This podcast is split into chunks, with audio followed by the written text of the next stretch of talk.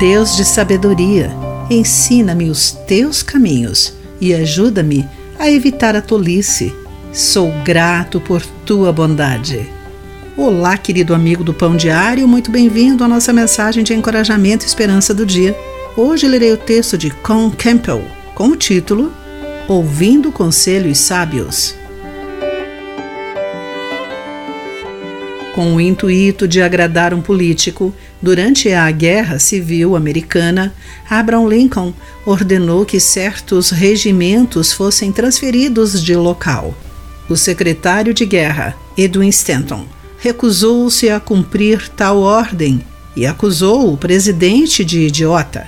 Ouvindo isso, Lincoln respondeu: Se Stanton disse que sou idiota, então devo ser, porque ele quase sempre está certo.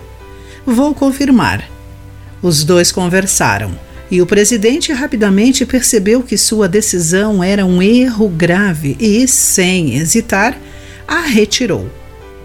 Embora Stanton o tivesse chamado de idiota, Lincoln demonstrou sabedoria ao não insistir quando contrariado. Ele ouviu o conselho, levou-o em consideração e mudou de ideia. Você já encontrou alguém que simplesmente não aceita conselhos sábios? É revoltante, não? Você já se recusou a ouvir conselhos? Lemos em Provérbios capítulo 12, versículo 15.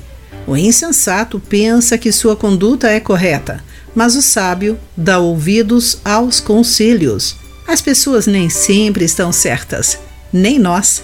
Sabemos que todos cometem erros, apenas os tolos acreditam ser a exceção. Vamos exercitar a sabedoria divina e ouvir os conselhos sábios dos outros, mesmo se inicialmente discordarmos. Às vezes, é exatamente assim que Deus trabalha para o nosso bem.